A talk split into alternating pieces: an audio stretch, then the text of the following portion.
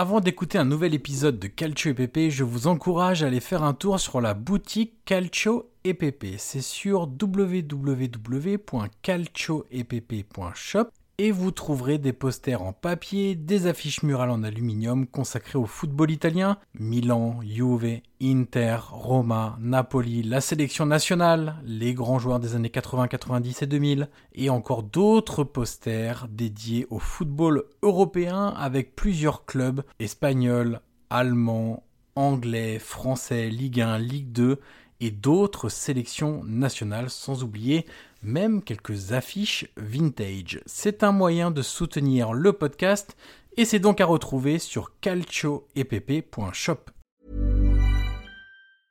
Hiring for your small business? If you're not looking for professionals on LinkedIn, you're looking in the wrong place. That's like looking for your car keys in a fish tank. LinkedIn helps you hire professionals you can't find anywhere else, even those who aren't actively searching for a new job but might be open to the perfect role. In a given month, over 70% of LinkedIn users don't even visit other leading job sites. So start looking in the right place. With LinkedIn, you can hire professionals like a professional. Post your free job on linkedin.com slash people today.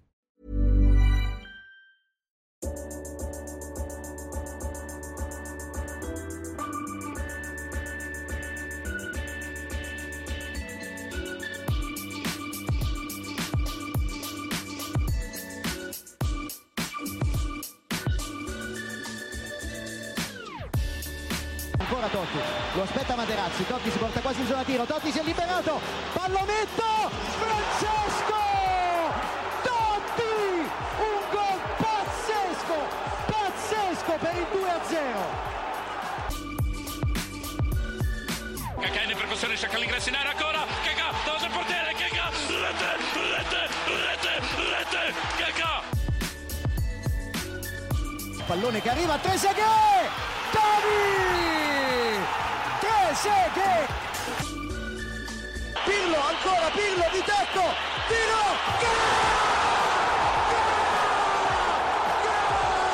Grosso! Grosso! Gol di Grosso! Prova a girarsi Icardi, destro secco, rete!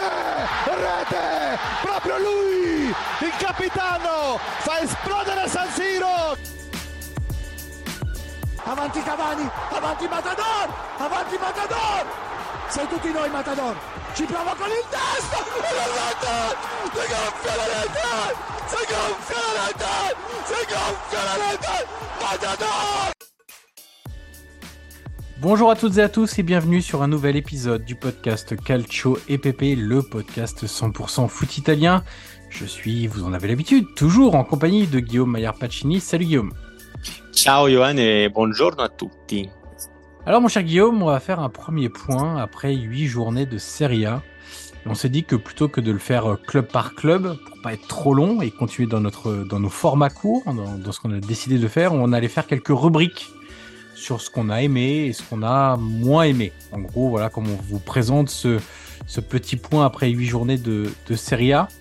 Euh, Guillaume, je te propose de commencer tout de suite euh, par ta surprise positive. Alors, on va plutôt parler d'équipe. Vous allez voir, on a des rubriques sur équipe et sur joueurs. Là, ton, ta surprise positive euh, du côté des équipes. Alors écoute, euh, mon équipe positive, euh, en surprise, dirons-nous, c'est Frosinone. Ah, On a la même. Ah, t'as la même. bah écoute, et on s'est pas consulté avant. hein, comme Évidemment. d'habitude, on essaie de, de maintenir bah, justement la surprise. Écoute, Frosinone, parce que déjà, euh, j'étais curieux de savoir euh, où on était un peu Di Francesco. Mhm. Euh, tu t'en souviens, il était un peu sur une période compliquée quand même. Ah oui. Euh, depuis la Roma et voilà, elle a eu plusieurs expériences euh, difficiles et on avait un peu l'impression d'un d'un entraîneur en perdition. Et là, en tout cas, je le vois quand même un entraîneur qui a été capable de de se remettre en question. Alors j'avais lu euh, quelques interviews où vraiment il, il disait voilà qu'il avait beaucoup réfléchi, qu'il était prêt à revenir, euh, qu'il avait beaucoup travaillé.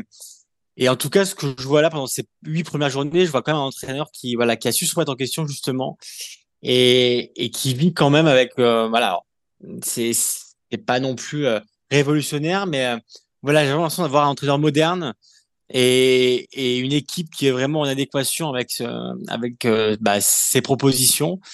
Et on parle quand même d'un club, mon cher Johan, qui est huitième de Serie A. Mmh. On rappelle qu'il est promu, hein, ouais. qui est promu, et c'est trois victoires, trois nuls et deux défaites.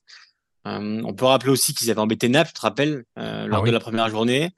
Euh, donc vraiment, c'est voilà, c'est une sorte d'évidence, comme toi justement, je présume, pour pour votre équipe surprise, parce que je vois une équipe qui joue au foot, je vois une équipe qui qui est euphorique, qui a l'enthousiasme, et un public aussi qui bah, qui est en adéquation avec avec son équipe, avec son entraîneur, et et en fait, j'ai l'impression que vraiment tout match. Et, et pour l'instant, bah, ça fait une équipe qui est huitième au classement et, et qui a quand même 12 points. Euh, et si tu regardes le classement, Empoli qui est 18e, on a 4. Hmm. Donc avoir déjà 8 points d'avance euh, sur le premier légable après 8 journées, euh, je pense que même à Frosinone, ils n'y auraient pas cru, mon, mon cher Johan.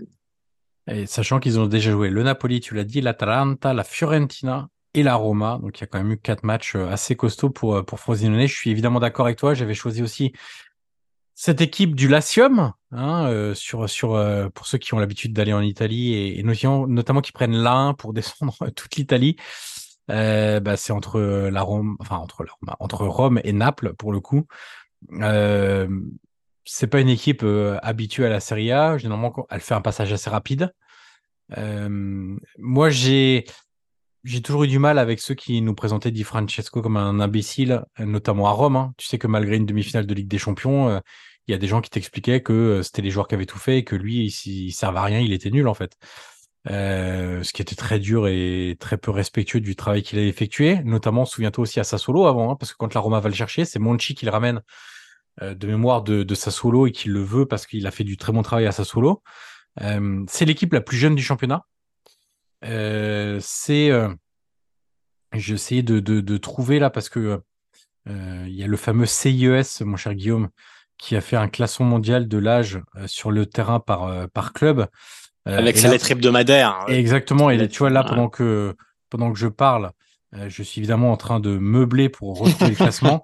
Et donc, si on prend le, le top 4, hein, puisque le top 5 est une aberration linguistique, il n'y a qu'un top 4 je l'appelle le top 4 plus Ligue 1 si on veut mettre la Ligue 1 dedans. Euh, dans le top 4, c'est la troisième équipe la plus jeune, derrière Valence et Burnley en première ligue. Donc voilà, on, est, on a affaire à une équipe qui est assez peu expérimentée, avec des jeunes joueurs de talent, et ça, ça plaît à Di Francesco qui n'hésite pas à leur faire confiance. Les Soulé Barneccia de, de la Juve. Il y a Régnier aussi, euh, grande promesse arrivée du Brésil au Real et qui a pas du tout confirmé depuis, mais qui va peut-être pouvoir se relancer en Italie. Et puis tu sais, Guillaume, il y, a, il y a les fameux expected goals. Je sais pas si tu en as déjà parlé de ça. Euh, c'est la première, c'est la première, c'est la première fois, bah, tu sais que euh, tu te souviens du Cagliari de, de Maran, Rolando, euh, oui, oui, Rolando Maran, je crois.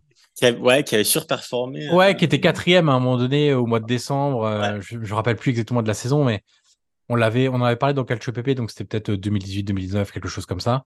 Euh, et ben, euh, ou 2019-2020 d'ailleurs. Euh, là, ça surperforme pas vraiment puisqu'ils sont septième équipe au total des, des expected goals. C'est une équipe qui se crée des occasions, qui t'agresse haut. Euh, Napoli, Sassuolo peuvent en, témoigner. Le 4-3 classique de Di Francesco. Et c'est une équipe, moi, qu'il euh, me plaît de suivre parce que je prends toujours du plaisir. Et en plus, ils ont eu une blessure importante avec Aroui qui avait fait un début de saison euh, magnifique. Donc voilà, c'est logique de récompenser cette équipe de Frosinone.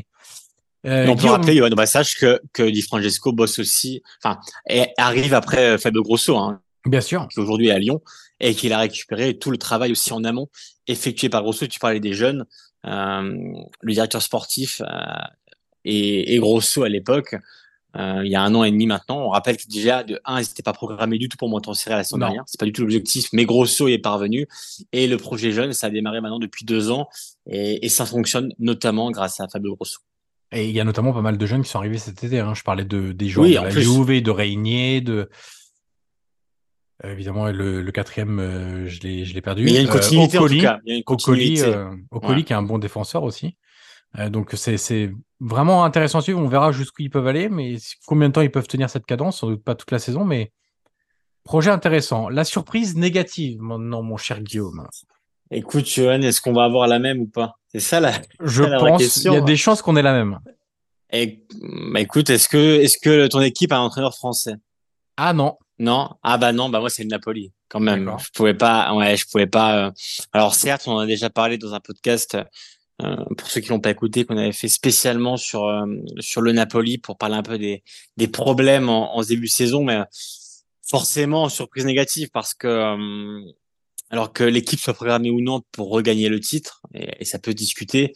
Voilà, quand, quand tu es champion d'Italie, forcément, tu pouvais t'attendre à un autre début de saison. Hum, les difficultés étaient prévisibles, Johan. On a discuté, toi et moi, euh, le Rudy Garcia ou un autre. Euh, ça aurait été forcément compliqué de passer euh, euh dans la presse Paletti, tellement son équipe a marché sur l'eau et, a connu une saison, on va dire, bénie des dieux. Mais voilà, c'est certain que euh, de voir le Napoli déjà relégué à 7 points de la première, euh, la première place occupée par l'AC Milan, euh, de voir une équipe qui est plus euphorique, de voir une équipe, de voir un vestiaire, on le sent qui est fragilisé. Là, on enregistre, on est le 11 octobre, Johan, on ne sait pas vraiment si Rudy Garcia sera encore là mhm. à la reprise de la Serie A, et on sent bien que ça tente beaucoup, beaucoup, beaucoup au Napoli. Donc voilà, on pouvait se sentir la difficulté évidente, mais c'est vrai que là, on, voilà, on a l'impression que tout part un peu en éclat et que voilà, tu sais comment ça se passe à Naples. Hein. Quand la saison démarre mal, c'est pas évident, euh, on va dire, de redresser un peu la barre. Et là, euh, là oui, il y a beaucoup de problèmes à tous les niveaux. Euh, T'as De Laurentiis euh, qui maintient sa confiance, mais finalement euh, euh, qui tacle quand même Garcia en public, qui confie qu'il avait consulté beaucoup d'entraîneurs cet été euh, dont Luis Enrique, Thiago Motta, euh, Vincenzo Italiano, euh, et puis à la fin pour se rabattre sur les Garcia. Donc bon, c'est pas non plus pour le crédibiliser. voilà, on a des joueurs qui sont pas contents de sortir. on a un Di Lorenzo qui essaie de, de rassembler un peu ses troupes, mais mais qui est pas forcément entendu. Donc voilà, on a une équipe vraiment qui, qui est en perdition et et voilà, forcément, moi c'est mon point négatif de, de ce début de saison. Alors en espérant que que, que le Napoli parviendra quand même à, à redresser la barre et, et aussi à se qualifier en huitième de finale de C1, hein, parce qu'on sait que c'est un objectif du, du président De Laurentiis qui a fixé le top 4 en Serie A et un minimum de, de quart en Ligue des Champions. Mais pour l'instant, en tout cas, voilà, il n'y a pas beaucoup de choses positives dans, dans ce début de saison du, du Napoli. Donc euh, voilà, je l'ai mise dans ma surprise entre guillemets euh, équipe négative. Alors j'ai pensé évidemment au Napoli parce que c'est logique. Euh, Sauf que pour l'instant, ils sont à trois points de la troisième place. Et que, en fait, le terme de surprise, ça dépend de tes attentes aussi, tu vois. C'est forcément, et ça, c'est propre à chacun. Moi, j'attendais pas du Napoli qu'il soit rapidement euh, en lutte pour le titre parce que les changements, parce que, comme, en fait, faut quasiment reprendre le podcast qu'on a fait, hein, Guillaume, sur, sur le Napoli. Euh, oui, on vous invite vraiment à l'écouter parce qu'on pourra pas être aussi complet que ce qu'on a fait en une demi-heure, je crois à peu près. Et puis il y a aussi autre chose, c'est que euh, bon, moi je l'ai déjà dit, la communication de Rudy Garcia, j'ai du mal avec. Il y a eu des, des passages où je comprenais pas trop là euh, ce qu'il expliquait. La nervosité des joueurs, c'est problématique pour Garcia et donc ça veut dire quelque chose, mais c'est aussi c'est problématique sur le comportement des joueurs. Euh, les changements en cours de match, on a beau pas être des techniciens, on a le droit de trouver ça surprenant aussi. Euh, voilà, sortir aux emails quand tu dois marquer, des choses comme ça, même si tu dis que tu as un effectif de qualité, j'ai du mal avec ça. Par contre, euh, c'est pas c'est pas Garcia qui fait rater des pénalties aux emails, c'est pas Garcia qui fait que les joueurs ne mettent pas assez de buts par rapport à ce qu'il crée. Et finalement, comme on l'a dit dans le podcast euh, sur l'Inter, Guillaume, quand on a parlé rapidement de, du, des buts de, saison de l'Inter, le podcast précédent, bah, quand tu prends les valeurs et des stats avancées en termes de production, bah, le Napoli, c'est l'équipe qui devrait avoir marqué le plus de buts et c'est l'équipe qui devrait être en tête du classement. Sur la production. Alors, le jeu est pas aussi flamboyant, mais comme on l'a dit dans le podcast, pour moi, c'est inconcevable de comparer avec la saison dernière. Bref, je passe euh, rapidement sur le Napoli. Donc, j'ai pensé, mais tout ça m'a fait dire que ça pouvait pas être le Napoli. Et donc, moi, j'ai mis la Roma parce que la situation est encore plus, plus compliqué, hein, dixième avec 11 points, avec un calendrier extrêmement favorable. Ça, ça m'a fait pencher aussi du côté de la Roma. Tu as joué beaucoup de clubs qui sont amenés à être euh, dans le bas du classement, des promus, des clubs qui seront en bas du classement comme la Salernitana. Euh, c'est extrêmement décevant. Il y a toujours pas de jeu, mais ça, c'est pas une surprise finalement. Euh, on parlait de communication avec Garcia, José Mourinho, c'est 10 tons au-dessus en termes de, d'incompréhension quand il te dit que euh, l'effectif est pas expérimenté, c'est le troisième le plus expérimenté de Serie A. Il y a peu de matchs maîtrisés, il y a des matchs ils sont passés totalement à côté, il y a des joueurs qui ne sont pas valorisés. Euh, bref, j'arrête là pour la Roma. Je vais faire très court, mais je mets pas la Lazio, par exemple. Tu vois, pour moi, il y avait Naples, Roma, Lazio dans, la discussion. Mais Lazio, on savait très bien aussi, tu vois, quand je parlais d'attente qu'on pouvait avoir, euh, avec la Ligue des Champions, c'était certain que la Lazio allait lâcher des points. Et en plus, eux, ils avaient un calendrier compliqué. Ils ont joué plein de gros à l'extérieur, etc. C'était d'ailleurs une des plaintes de, de, hein, qui, qui, est un chouineur comme Mourinho euh, euh, très désagréable. Euh, mais avec le calendrier de la Roma, c'est pas possible. Dixième avec 11 points, c'est, c'est, c'est, c'est vraiment pas bon. Tu sais, ouais. Tu sais, il est, Mourinho est quand même très malin dans sa communication. Alors, on le connaît depuis maintenant, depuis maintenant une vingtaine d'années. Mais tu sais, la scène euh, où, il amène devant les caméras, euh, c'est D'Alessio, c'est le jeune D'Alessio. Alors que bon, quand, quand ça se passe mal, on, généralement Mourinho euh, soit oublie ses conférences de presse ou, ou soit se, ne se présente pas après le match. C'est ça. Et quand, et quand tout va bien, il est encore capable de se mettre, on va dire, l'environnement dans la poche. Alors, c'est évidemment que c'est une belle scène. Hein. On sent bien que le, le jeune D'Alès est très ému, euh, il est content d'être là. Mais tu vois, c'est du Mourinho tout craché. Ouais, c'est euh, très populiste, c'est très. C'est de la manipulation. Exactement, c'est très bien qu'avec cette scène-là, les supporters vont adorer. Hum. Et d'ailleurs, sur les réseaux sociaux, c'est ce qui a beaucoup tourné. Euh, Mourinho est magnifique. Comment ne pas aimer Mourinho? Regardez ça. Et il y a encore des gens qui veulent le critiquer. Et rien qu'avec cette, cette scène-là, il arrive à faire oublier tout le reste. Ouais. Et, et, je trouve ça euh, assez dingue qu'en 2023, alors, euh, la scène, encore une fois, elle peut être belle, je, je, je le conçois. Hein, ah, bien sûr. Euh, mais ça n'empêche pas d'analyser pourquoi il fait ça. En exactement, exactement. Il fait ça. Euh, alors c'était après une victoire en Europa League, hein, il me semble. Ouais, c'est ça. Euh, et, et voilà, il sait très bien que cette vidéo va tourner, que ça va lui remettre un peu de crédit dans la poche voilà, c'est du Mourinho dans le texte. Et, et, quand ça se passe mal, on l'a vu après euh, bah, le match euh, face au Genoa, qui était probablement le plus éclatant, où il dit euh, oui, bah alors certes, voilà, c'est un mauvais match, j'ai mes fautes, mais n'oubliez pas que ce club-là n'avait jamais fait de finale européenne mmh. de suite dans son histoire. Voilà, en fait, ce tout qui factuellement est vrai, ce qui factuellement est vrai, mais t'es pas obligé de le rappeler à chaque interview en fait. Voilà, donc voilà, je, je, trouvais ça, voilà, c'est le côté un peu sourire parce que je me dis mais en fait, il n'a pas changé. Il arrive encore à se mettre dans la poche des bah, des supporters et tout un environnement avec euh, à coup de à coup d'éclat sur euh, sur des petites scènes comme ça. Guillaume, ton équipe plaisir? Alors, mon équipe plaisir, Johan, euh, bah, elle a joué en dernier. Euh, avant, c'est très international, c'est la Fiorentina. Ah, bon, on a encore la même. De... Après, il y a forcément des évidences pour le Bien coup. sûr. Mais bah écoute, ça commence, Johan. Dis-moi un peu ce que tu penses de, de la Fiorentina de Vincenzo Italiano. On le rappelle, qui est troisième au classement. Euh, donc euh, voilà, c'est un début de saison, comment dire, surprenant en termes de, de rendement parce qu'on c'était compliqué d'imaginer la Fiorentina à 17 points après ouais. 8 journées, à égalité de points avec la Juve, et seulement à 4 points du leader. Voilà. En ayant joué l'Inter et le Napoli à l'extérieur. Parce que en plus. Quand, quand, on parle de tout ça, il faut aussi remettre avec le calendrier, parce qu'avec 8 matchs, le calendrier a forcément une influence sur euh, les performances de l'équipe parce que t'as pas joué encore tout le monde. Euh, moi, ce que j'adore, et vraiment Italiano, je le dis depuis Spezia, c'est vraiment un joueur, un entraîneur que j'adore parce qu'il valorise ses joueurs, parce qu'il mise sur le jeu, parce qu'il a envie que les gens se divertissent au stade et à, encore plus qu'à la Spezia, qui est pas forcément une énorme ville de foot.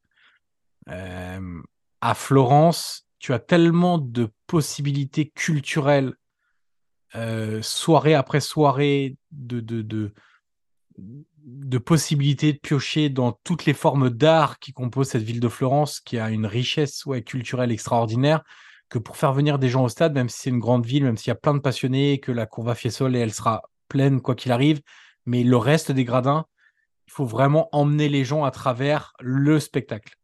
Et c'est là où la Fiorentina et Rocco Comiso a tout compris, ont tout compris, pardon, c'est d'avoir choisi un entraîneur qui amènera ce spectacle-là. Et vraiment, ce que j'aime, c'est de voir que les joueurs sont valorisés par le système, que le jeu est bon, qu'un Bonaventura retrouve la sélection. C'est quand même incroyable.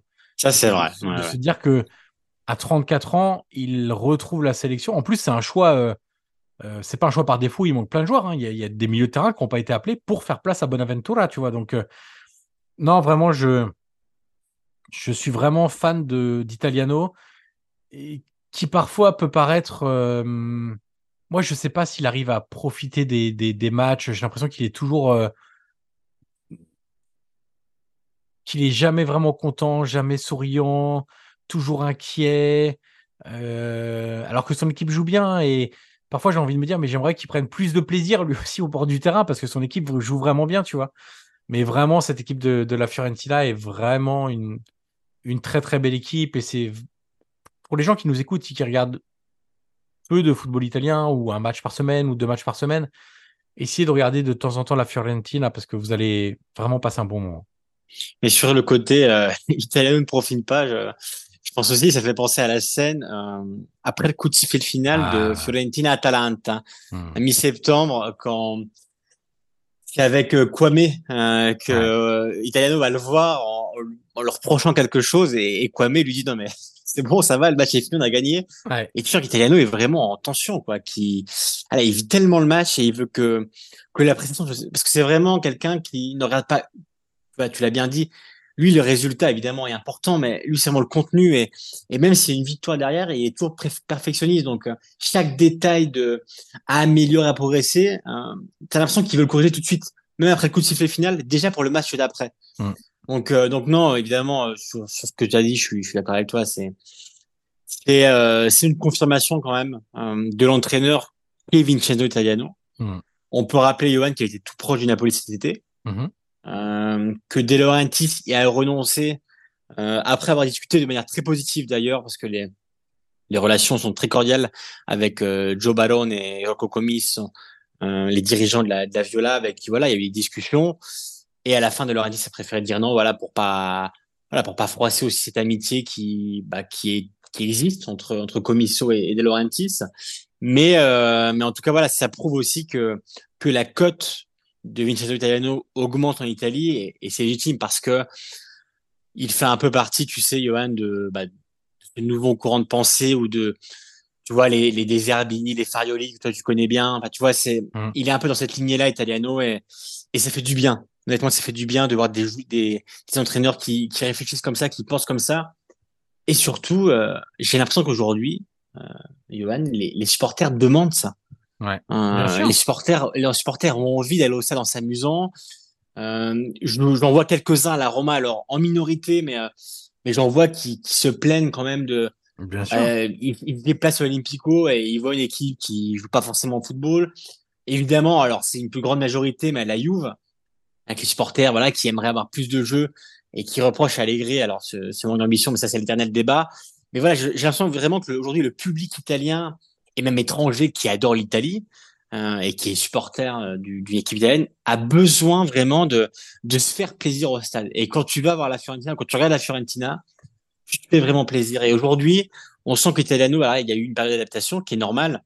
Moi, j'ai eu la chance de parler avec Iconi qui m'avait dit que, que était vraiment un, un fils de culture et de science, tellement il travaillait en amont mmh. ses matchs et tellement il, il voulait s'enrichir culturellement de bah, dans ce sport parce qu'il estime que il est là toujours pour apprendre et, et aujourd'hui vraiment on arrive à une symbiose entre l'équipe et Italiano qui qui arrive quasiment euh, à la perfection. Alors il y aura forcément des choses à corriger parce que tu l'as dit il y a huit journées euh, et, il y a encore beaucoup de temps mais en tout cas sur ce début de saison on voit une Fiorentina qui, qui s'est perfectionnée et un entraîneur une équipe vraiment qui voilà qui qui match à la perfection et, et vraiment c'est c'est vraiment l'équipe plaisir. Tu vois, là, que tu m'as dit euh, équipe plaisir, pour moi, tout de suite, j'ai pensé à la Fiorentina de, de. Euh, Guillaume, on va passer à l'équipe ennuyeuse.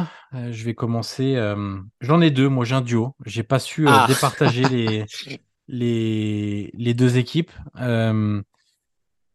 et c'est les deux équipes d'une même ville. On va aller à Turin. sans surprise, la Juve. pas de jeu des prestations catastrophiques. J'ai en tête évidemment parmi les plus récentes, hein, mais les à l'Atalanta, c'était vraiment euh, ignoble à voir. Euh, il y a qu'un match par semaine, et donc tu peux t'attendre quand même à avoir un peu plus de travail, parce que le truc de l'année dernière, de on joue tous les trois jours, on n'a pas le temps de travailler, bah là, ça tient plus, donc on est censé voir des améliorations en termes de, football, sauf que ça, c'est dans notre esprit où on est encore très optimiste. On se dit peut-être qu'il peut faire évoluer ses méthodes, sa vision, et ben en fait non. Euh, la communication, elle est catastrophique. Euh, quand il vous dit que quatrième, c'est faire une bonne saison, que l'objectif, c'est d'être dans les quatre premiers. Non, non, l'objectif de la Juve, c'est de lutter pour le titre. Tu as une compétition à jouer cette, euh, saison. Donc non, non, tu dois pas être quatrième, tu dois être premier. ou si, en tout cas, si t'es pas premier à la fin de la saison, tu dois avoir lutté pour le titre jusqu'à la fin.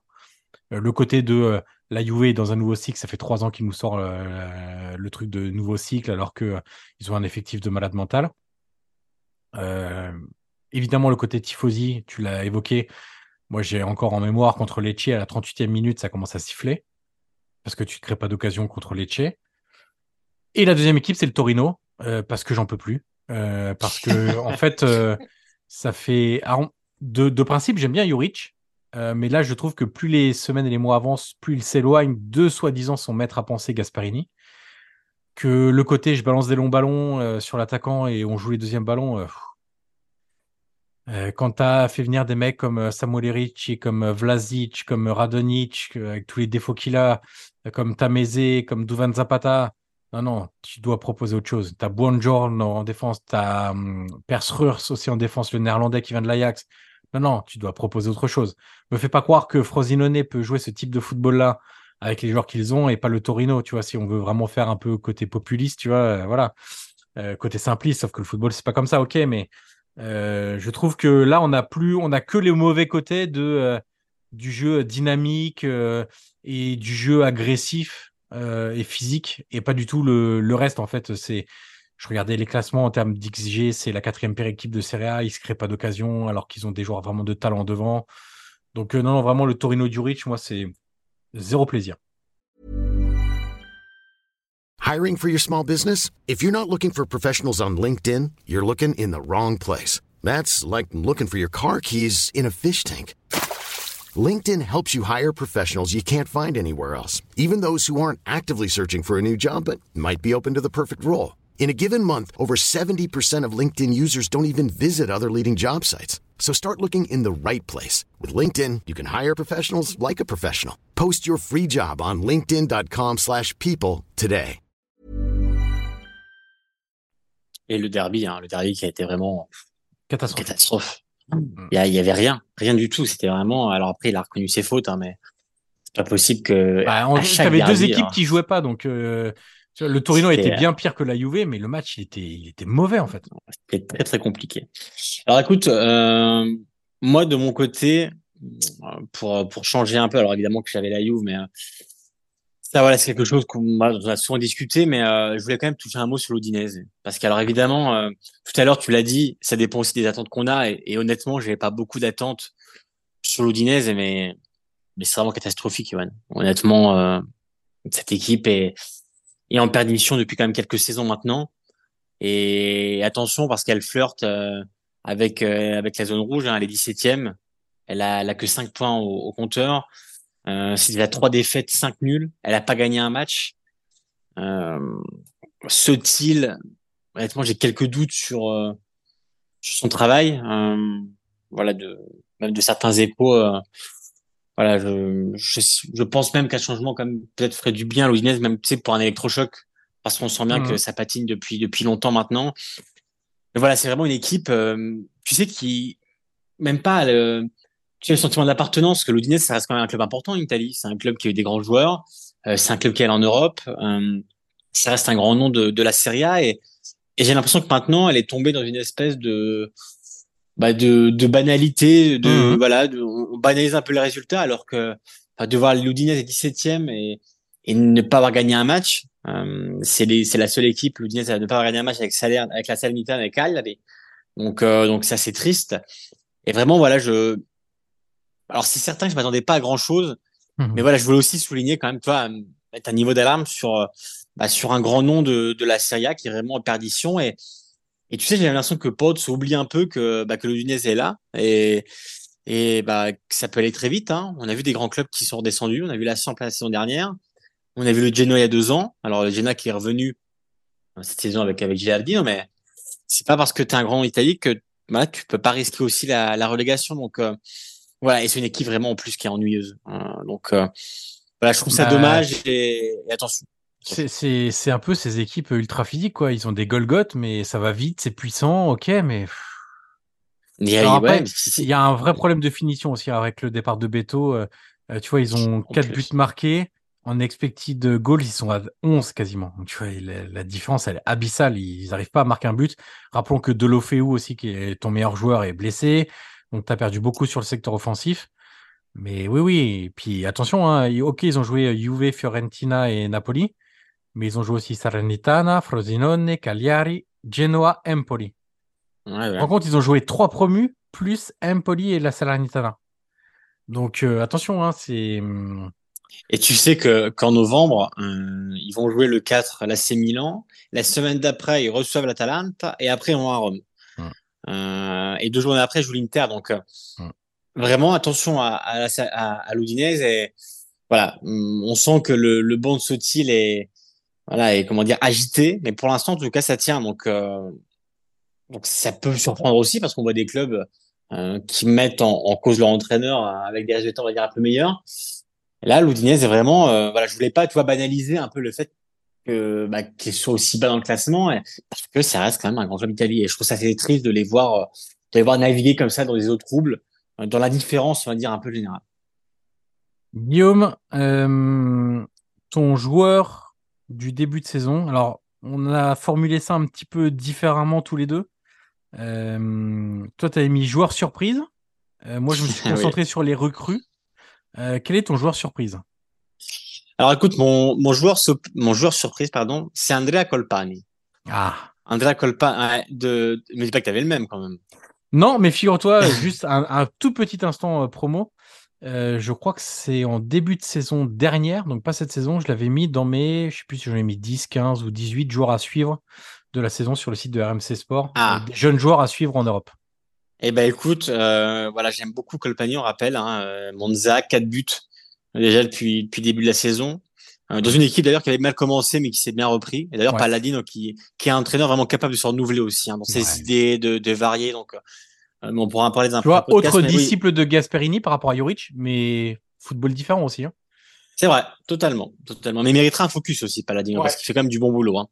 Mais euh, voilà Colpani parce que euh, parce que j'aime beaucoup ce, ce profil de joueur. euh, Il a une course, euh, une course atypique, mais euh, ouais, il est capable de, de les redoubler. Il a le dribble facile, il a le sens du but. Euh, euh, voilà, c'est un entraîneur vraiment qui, ah, un entraîneur, pardon, un joueur qui, qui est complet, qui est décisif et, et qui me plaît beaucoup. Donc, euh, je suis curieux de savoir, euh, voilà, le comment sa saison va se poursuivre.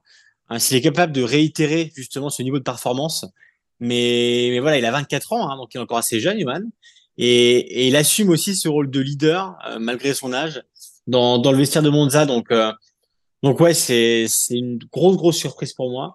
Et, et il affiche quand même un niveau qui est euh, Ouais. bah, qui est bon pour la Serie A. Voilà, tu peux aussi te demander s'il était voilà, s'il était capable de, de s'imposer dans une équipe comme Monza qui avait fait quand même une belle saison la saison dernière. Et, et pour l'instant, il le prouve. Donc, euh, donc oui, voilà, j'ai mis Colpani dans mon, dans mon joueur surprise de la saison. Très, De très, ouais, saison, très, très bon choix. J'aime beaucoup ce, ce joueur également. Donc moi, je me suis concentré sur les recrues. Euh, j'ai longtemps hésité entre un joueur du, de l'AC Milan et de la Roma. J'ai pris Lukaku euh, parce que mine de rien, c'est 7 buts en 8 matchs joués avec la Roma. Donc bon, ça commence à peser un petit peu aussi. Euh, il a, il transforme le visage de l'équipe non pas à travers le jeu. Enfin, c'est pas un, comment dirais-je, c'est pas quelqu'un qui va illuminer le jeu. En fait, j'ai hésité avec Reinders, qui lui, pour le coup, je trouve, illumine le jeu du Milan. Euh, Lukaku n'illumine pas le jeu du Milan, mais il donne de la certitude à ses coéquipiers. Il donne de la sérénité. Maintenant, ils se disent Ok, on a Lukaku devant. Quand on est en difficulté, on balance un long ballon. On sait qu'il va faire la différence. On sait que devant le but, il va marquer des buts. Tout ça donne de la confiance à ses coéquipiers. Il est évidemment très compatible avec Mourinho parce que, parce que le jeu de Lukaku, c'est comme Conte. Hein. Alors, Conte, euh, Mourinho n'ont pas forcément tout à l'identique dans, dans la façon de voir le football, mais le fait de s'appuyer sur un attaquant fort et de vraiment maximiser le jeu autour de lui, ça, c'est vraiment leur truc. Le côté un peu leader aussi sur le terrain qui lâche rien. Euh, voilà ce qui m'a fait choisir un peu Romelu Lukaku. dans une équipe qui avait besoin de ce type de joueur-là. Euh, même si sur ma sensibilité propre de football, j'aurais plutôt mis Reinders. Euh, Guillaume, as ton joueur euh, surprenant, mais plutôt négativement pour, pour conclure ce podcast. Écoute, alors d'ailleurs, en parlant de Reinders, c'est le seul joueur qui a été titularisé en Serie A par la Milan à tous les matchs. Ouais. il a joué les huit matchs, donc, donc ça, ça va aussi dans ton sens. Écoute, moi, c'est une recrue un peu décevante. Alors, c'est évidemment très tôt pour tirer des bilans, mais mais j'avoue, je m'attendais un peu mieux de, de Sami Chukwueze à, à Milan, Johan. Ok. Euh, évidemment, c'est un joueur de rupture. Euh, on le voit dans l'un contre un qui, voilà, qui, il est capable de faire la différence, mais, mais je le trouve encore un peu trop brouillon. Mm -hmm. et c'est vrai qu'il avait été accueilli en grande pompe euh, du côté de Milan. Donc, euh, alors voilà, c'est pas un bilan définitif évidemment. Ça fait huit journées, donc mais comme on fait un, un podcast oui, bilan, bien sûr, bien sûr. Voilà, on n'est pas en train de dire que c'est des mauvais joueurs ou bien, des bien joueurs, sûr, bien sûr. Là, j'avais mis Chukwueze parce que voilà, je pense qu'il peut faire encore un peu mieux et que Milan va avoir besoin de des rotations, on le voit. Hein, il, donc il faut qu'il perfectionne un peu, qu'il soit un peu plus épuré dans son jeu et un peu moins brouillon, plus décisif. Et, et petit parallèle, on reste à Milan. C'est vrai, Johan, que du côté de l'Inter, derrière Thuram, Lautaro, on, l'a, Hmm. on en a parlé dans le podcast spécial Inter, mais Sanchez, Arnautovic, alors Arnautovic qui s'est blessé, le pauvre, mais pour cinq semaines, donc c'est beaucoup. Mais c'est vrai que Sanchez, euh, on sent bien qu'il y a un écart entre les titulaires et les remplaçants et et ouais, est-ce que vraiment faire revenir Alexis Sanchez alors qu'il était parti il y a, il y a, un an euh, par la petite porte parce qu'il voulait plus de jeu, est-ce que c'était une bonne idée? Là encore, c'est tôt pour le dire, mais disons que pour l'instant, euh, on sent qu'il y a un écart entre le duo d'attaque et euh, les deux remplaçants, dont Arnautovic est actuellement blessé. De mon côté, j'ai choisi encore une recrue, enfin un duo de recrues. Euh, j'ai choisi, tu vois, c'est marrant parce que on, a tous les deux choisi en équipe plaisir la Fiorentina.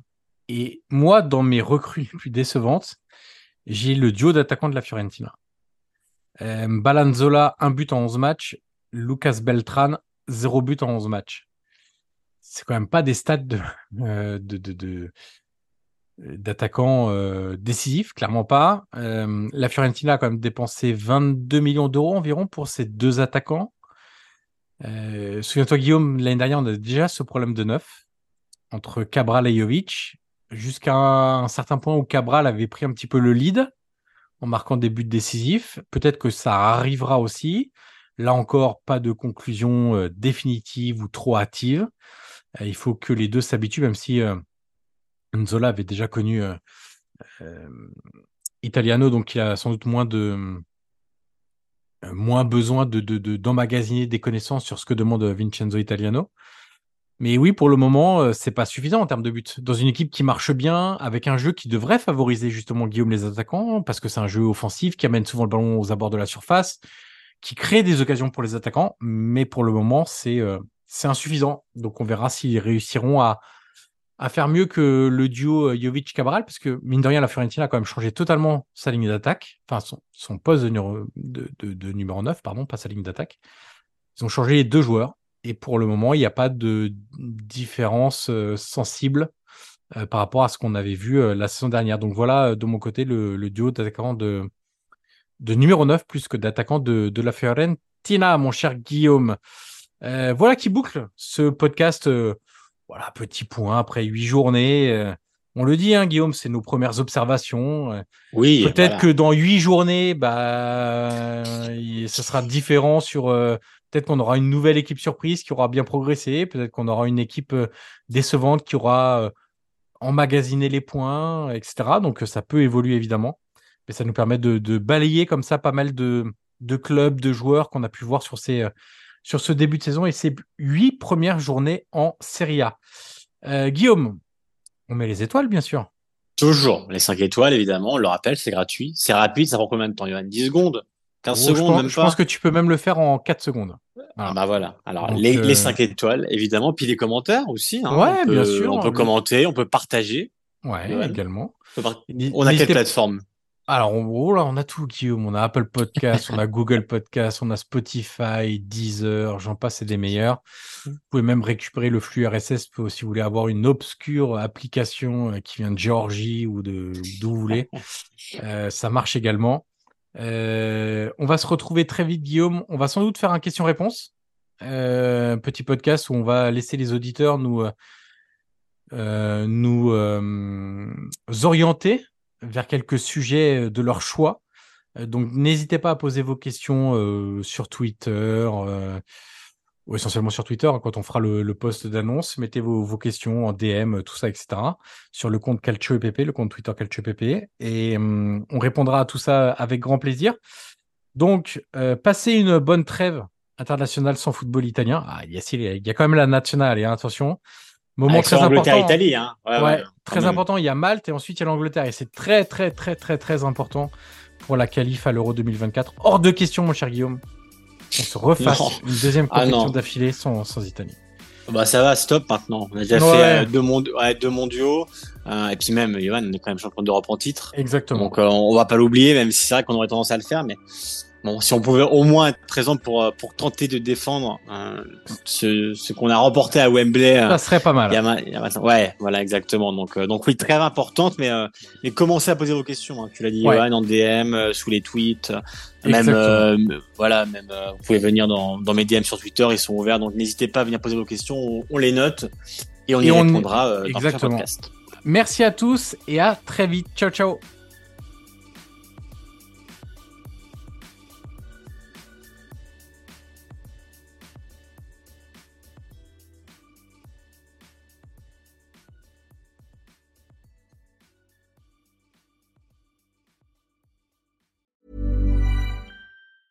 Mom deserves the best, and there's no better place to shop for Mother's Day than Whole Foods Market. They're your destination for unbeatable savings, from premium gifts to show-stopping flowers and irresistible desserts. Start by saving 33% with Prime on all body care and candles. Then get a 15-stem bunch of tulips for just $9.99 each with Prime. Round out Mom's menu with festive rosé, irresistible berry chantilly cake, and more special treats. Come celebrate Mother's Day at Whole Foods Market.